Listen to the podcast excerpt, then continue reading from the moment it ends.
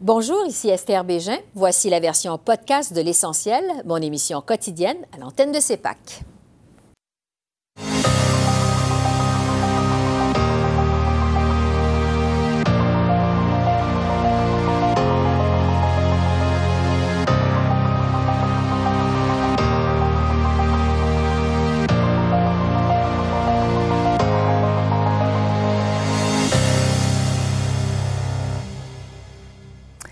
Bonsoir, Mesdames, Messieurs. Pour la première fois dans l'histoire du pays, une femme, la ministre des Finances, Chrystia Freeland, a présenté euh, aujourd'hui un budget au Parlement canadien.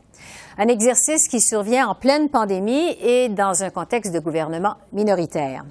Après avoir encaissé le choc économique le plus fort depuis la grande récession, Ottawa annonce plus de 100 milliards de dollars pour aider les Canadiens à se sortir de la crise. Réaction et analyse dans un instant. Mais d'abord, voici les faits saillants de ce budget. Ce budget vise à finir la lutte contre la COVID.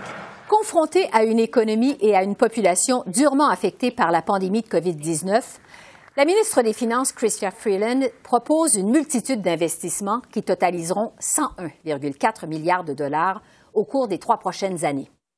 L'argent destiné à transformer l'économie canadienne et à soutenir les Canadiens durant la pandémie sera essentiellement investi dans de grands programmes sociaux, des programmes d'innovation et des dépenses vertes pour lutter contre les changements climatiques. Quant au déficit, on le chiffre à 354,2 milliards de dollars pour 2020-2021 et on estime qu'il atteindra 154,7 milliards en 2021-2022, à condition que les restrictions liées à la pandémie prennent fin cet été. Ottawa prévoit en effet une économie plus forte au fur et à mesure que la vaccination progressera au pays. Pour ce qui est du ratio dette-PIB, on calcule qu'il se chiffrera à environ 50% dans les prochaines années, comparativement à 30% qu'il était avant la pandémie.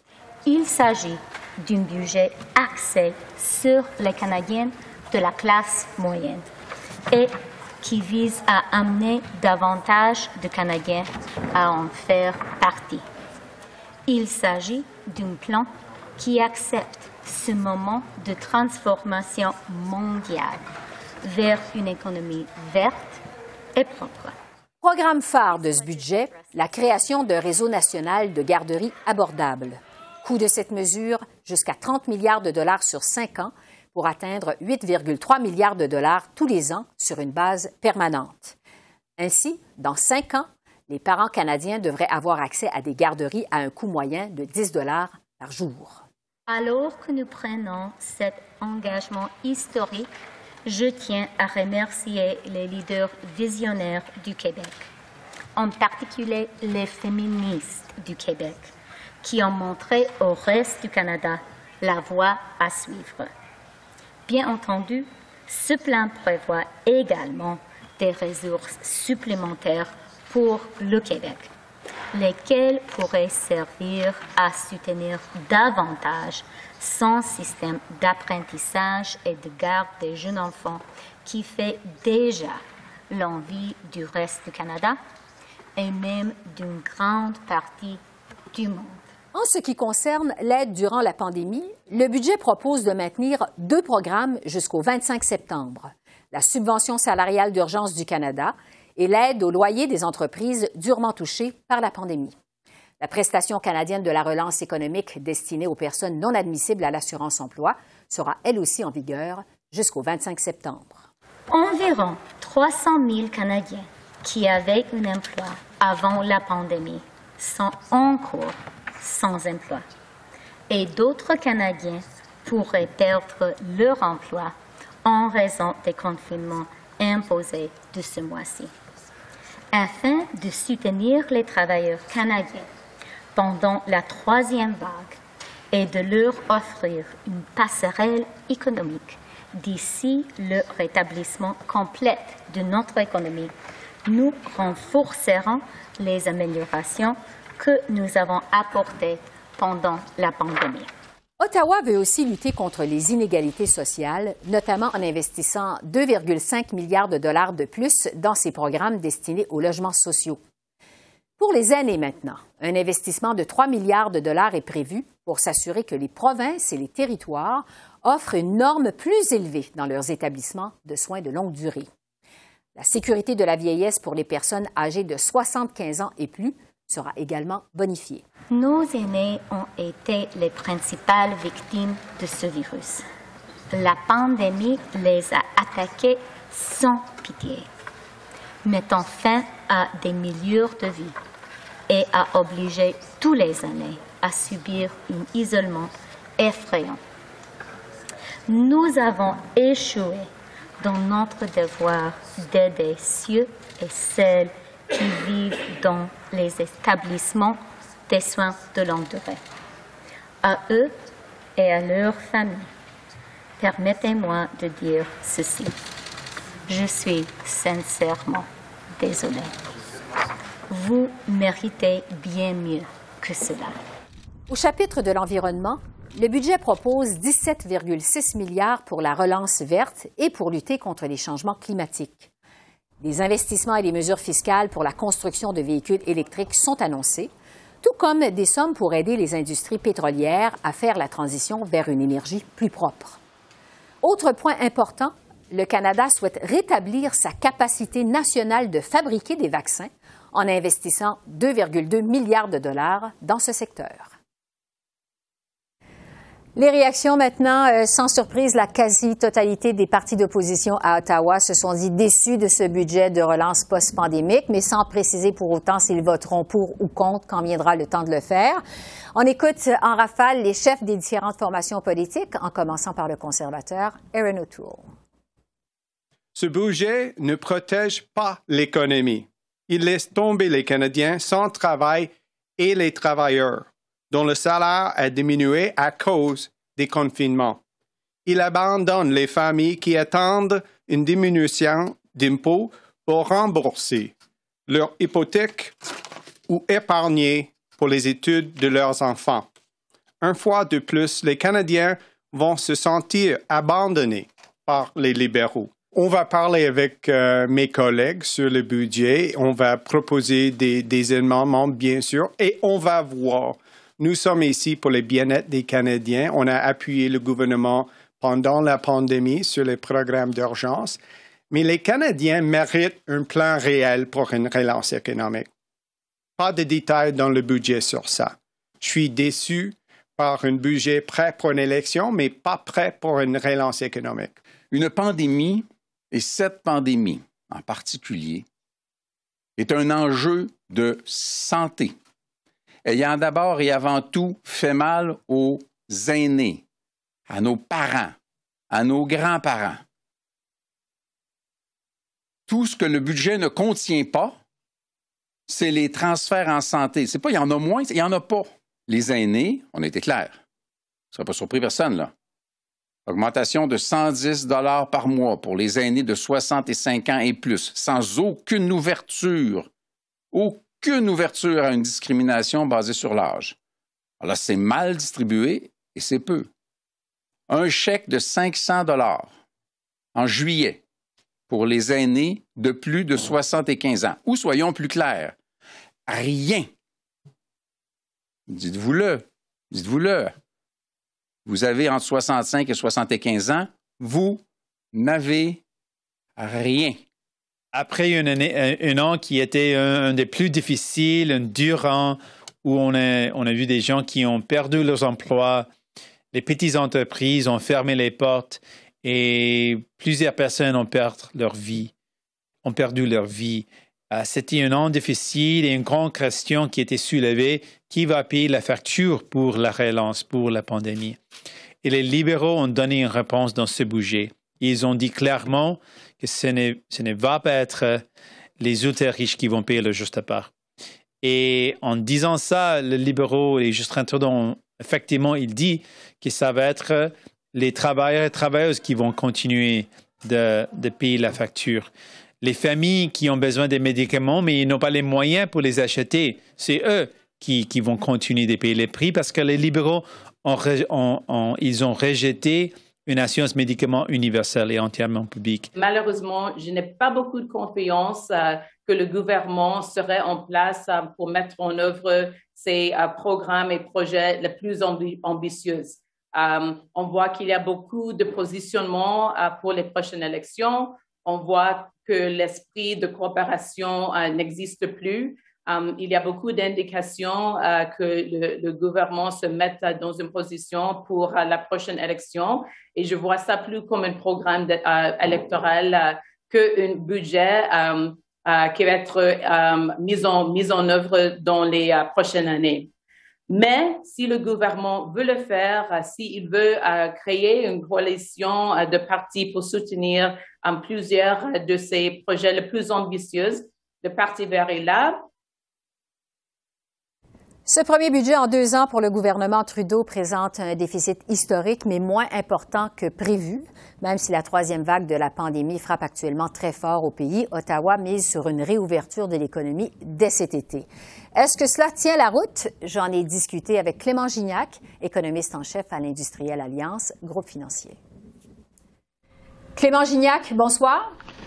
Bonsoir. Donc, euh, Ottawa qui annonce 101 milliards de dollars euh, en investissement de toutes sortes pour les trois prochaines années. On sait que plusieurs analystes estiment que la relance post-COVID va être plus rapide et plus robuste que prévu. Euh, est-ce que le gouvernement Trudeau a trop dépensé? Est-ce qu'il y a des risques d'inflation au pays?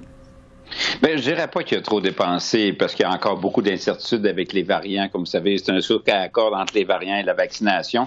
Euh, donc, euh, puis là-dessus, dans le 100 milliards, il n'y a pas loin de 30 milliards là, que c'est pour venir en, appui, là, soutien aux entreprises, prolongement des subventions salariales, euh, soutien aux individus également. Donc, là-dessus, je pense que je suis pas très, pas trop sévère. malheureusement, les provinces sont un peu laissées de côté parce qu'ils s'attendaient à avoir plus de sous pour les soins de santé. Par contre, euh, si on regarde en pourcentage de l'économie, euh, en fait, euh, les projections budgétaires, c'est un plan budgétaire qui me rassure et crédible. On voit sans doute la marque de Michael Sebia, parce que dans cinq ans d'ici, on reviendra à un déficit d'environ 30 milliards, c'est-à-dire un déficit d'avant la pandémie. J'aimerais vous entendre euh, sur la pièce de résistance euh, de ce budget avant de parler du déficit.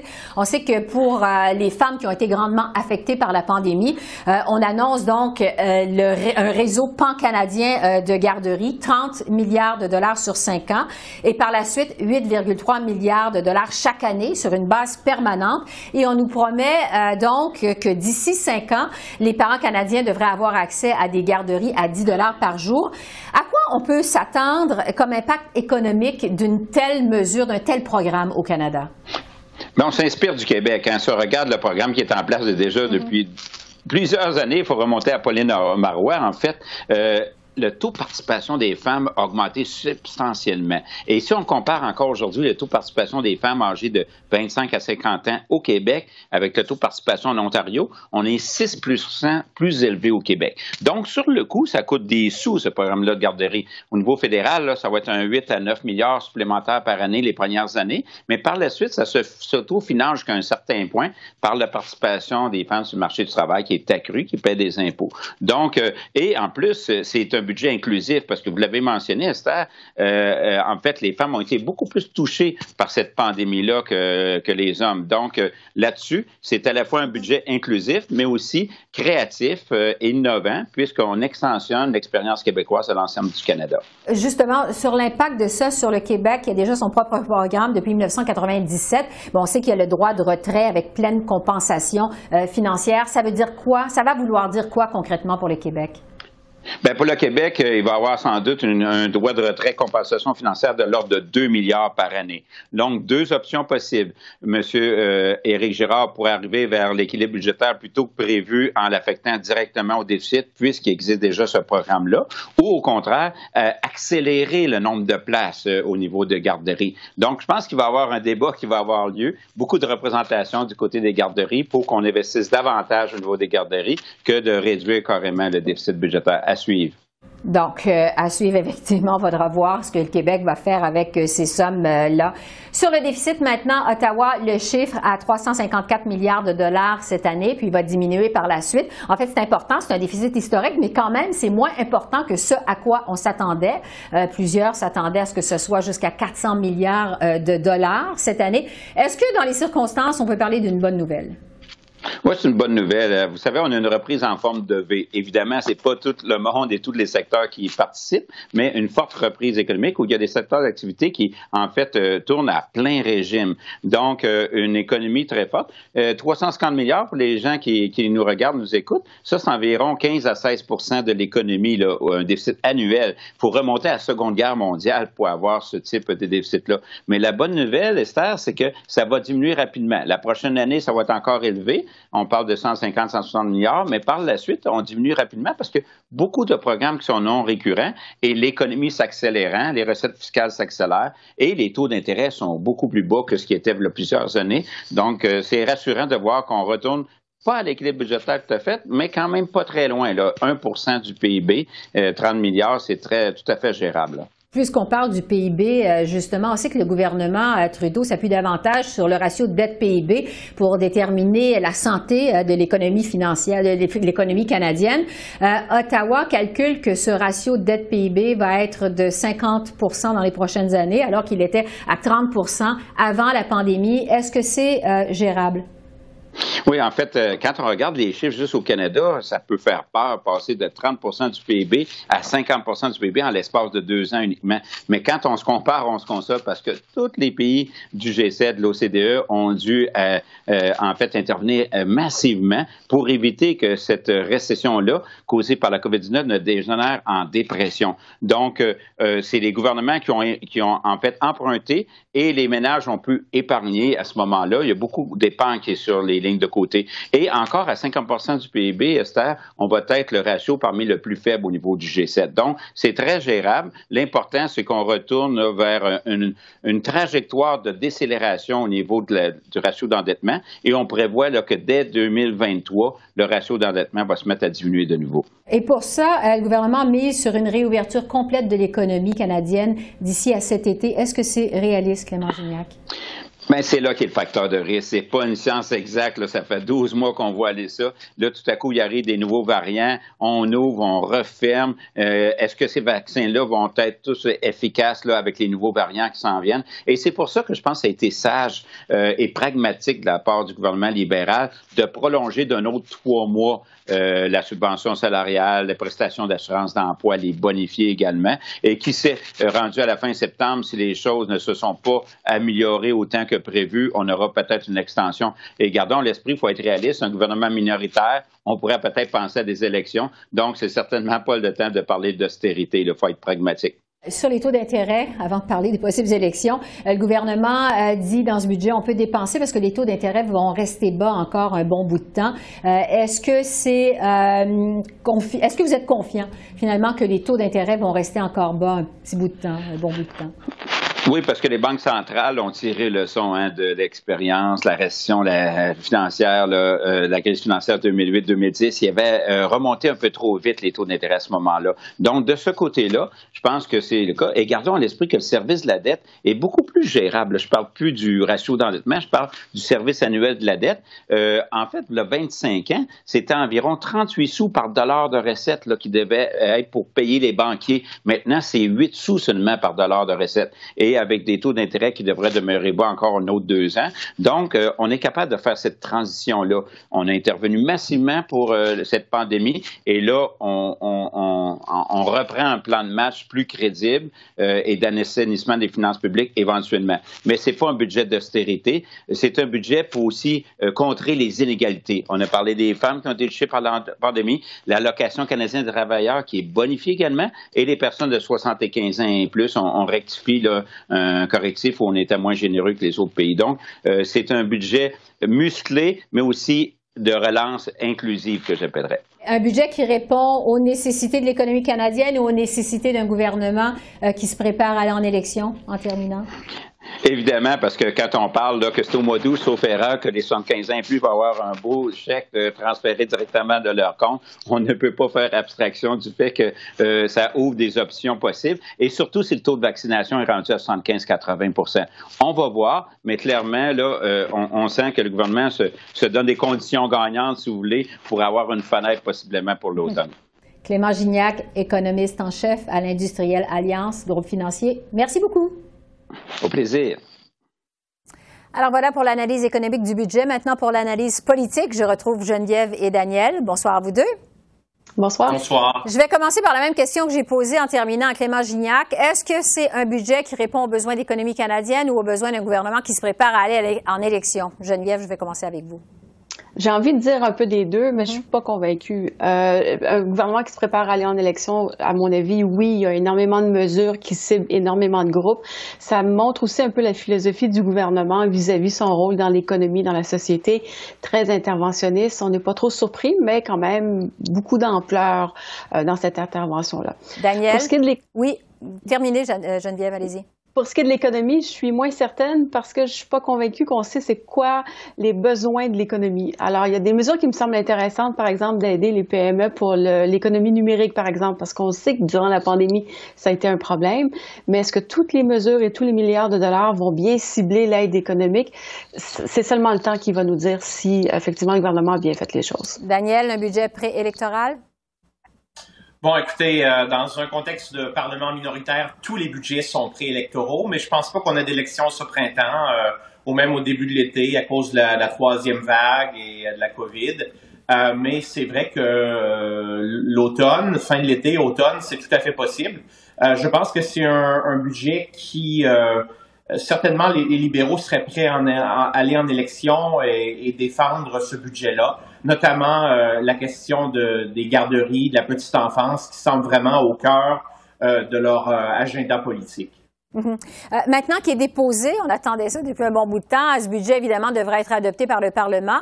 le gouvernement est minoritaire. il y en a vraiment pour tout le monde dans ce budget. Geneviève, est-ce qu'on peut s'attendre à ce que le NPD vote en faveur du budget, comme il l'a toujours laissé entendre, ou est-ce qu'il pourrait s'abstenir?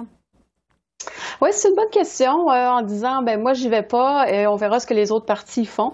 C'est un peu risqué par contre parce que si le NPD s'abstient, il faudrait que le bloc appuie le, budget et c'est pas gagné non plus. Euh, je pense que le NPD a dit clairement ces derniers temps qu'ils ne veulent pas aller en élection, euh, que même si le budget n'était pas parfait, ça serait quand même préférable de voter pour ce budget-là que de risquer d'aller en élection. bon, ils vont dire c'est à cause de la pandémie, la troisième vague, mais il faut aussi penser que le NPD, ben les finances commencent seulement à se replacer. Ils sont peut-être pas prêts pour aller en élection pour le moment. Donc, je serais vraiment surprise que le NPD décide soit de s'abstenir, soit de voter contre. J'ai l'impression que les libéraux le savent aussi et s'attendent à ce que ça soit adopté euh, assez facilement. Oui, Daniel, du côté des conservateurs, on a entendu tout à l'heure M. O'Toole dire qu'il va euh, proposer des euh, amendements. On peut s'attendre à quoi? Bon, écoutez, les, conservateurs savent que le NPD va probablement voter en faveur du budget. Donc, ils peuvent adopter une approche critique, même si, écoutez, c'est clair que euh, Erin O'Toole, son, son, euh, son autorité en tant que leader a été amoindrie par la, la, le récent congrès conservateur. Euh, sa cote de popularité est en baisse. Il veut pas euh, s'en aller à l'élection. C'est clair, les conservateurs dans les sondages, c'est pas favorable en ce moment pour eux. Donc, ils, ils vont critiquer, ils vont proposer des amendements, mais ils espèrent bien que le, NPD ou peut-être le Bloc euh, euh, vote en, faveur du budget pour pas avoir d'élection parce que pour eux, ce serait, ce serait pas un bon moment. C'est pas un bon moment pour les Canadiens en général non plus, il faut le dire, à cause de la, troisième vague de la mm-hmm. COVID. Sur le programme national des garderies, maintenant, ça fait des décennies que les gouvernements à Ottawa promettent ça. On parle d'une annonce historique. Geneviève, quel impact ça pourrait avoir sur euh, les prochaines élections? Ça pourrait peut-être être la question de l'urne, c'est-à-dire la question sur laquelle les électeurs vont baser leur choix. Euh, avant la pandémie, on parlait beaucoup des garderies, mais on n'arrivait jamais à mettre ça en place. Euh, il y avait toujours cette notion de ça coûte trop cher, est-ce qu'on a les moyens de se le payer, etc. Et là, la pandémie a révélé à tout le monde que oui, ça coûte cher, mais on en a besoin, et oui, il faut avoir les moyens de se les payer. Il y a vraiment un changement d'attitude qui s'est fait dans le reste du Canada, et donc euh, il y a comme une opportunité à saisir de la, de la part du gouvernement. Puis je pense que c'est exactement ce qu'il a fait. En plus, il présente un programme un peu différent de ses prédécesseurs, comme Jean Chrétien, euh, Paul Martin. C'est-à-dire que ça va être des ententes bilatérales. Alors, ça va être négocié de province en province. Ce ne sera pas nécessairement un programme national de mur en mur ou d'océan en océan. Là. Mm-hmm. Donc, il va y avoir un peu de flexibilité aussi qui va pouvoir se, se mettre en place pour répondre aux besoins spécifiques de chaque province. Autre mesure qui découle de la pandémie et surtout de la crise dans les CHSLD, Ottawa qui investit 3 milliards pour s'assurer que les provinces offrent des normes plus élevées dans les établissements de soins. Euh, on va donc imposer des normes nationales dans les CHSLD. Daniel, euh, on peut se demander comment ça va être reçu au Québec? Écoutez, j'ai bien lu le, le, le, paragraphe du budget là-dessus, la section du budget là-dessus, et on mentionne pas, on n'utilise pas le terme nord national, j'ai vérifié en anglais et en français. Mm-hmm. Donc, je pense qu'on est, euh, on est assez stratégique dans la façon dont on a rédigé le budget. On veut pas avoir de confrontation avec François Legault, qui reste l'un des premiers ministres provinciaux les, les plus populaires. Euh, euh, avant, euh, peut-être quelques mois avant des élections fédérales. Donc, je pense qu'il va y avoir de la flexibilité, en tout cas en ce qui concerne le Québec.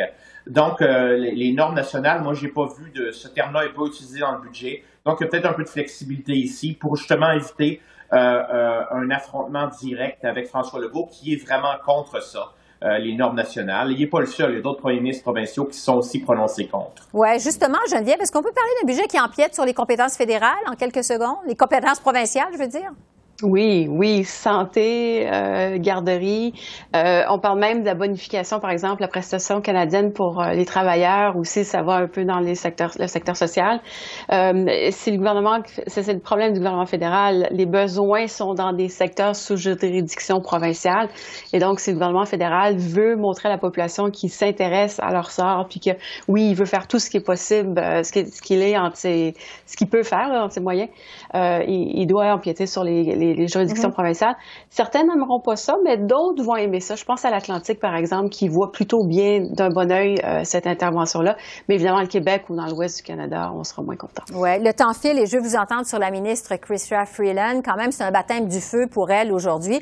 Euh, Madame Freeland a écrit l'histoire en devenant la première femme à présenter un budget au Canada. Euh, Daniel, est-ce qu'elle a passé le test, Madame Freeland?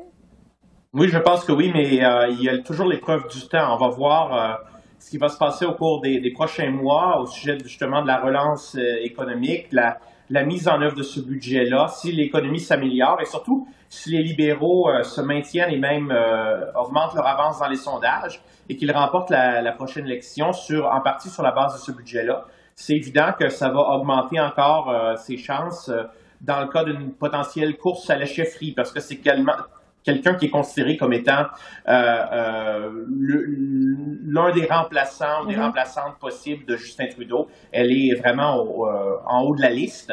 Et donc, je pense que sa position politique au sein du, du gouvernement libéral, mais aussi du Parti libéral, est, est, vraiment excellente. Oui, Geneviève, qu'est-ce que vous avez pensé de la prestation de Mme Freeland? Oui, je partage euh, l'opinion de l'avis de Daniel, puis euh, le, temps nous le dira aussi euh, si ça tient la route dans les, mesures, leurs effets, les mesures qu'elles vont donner.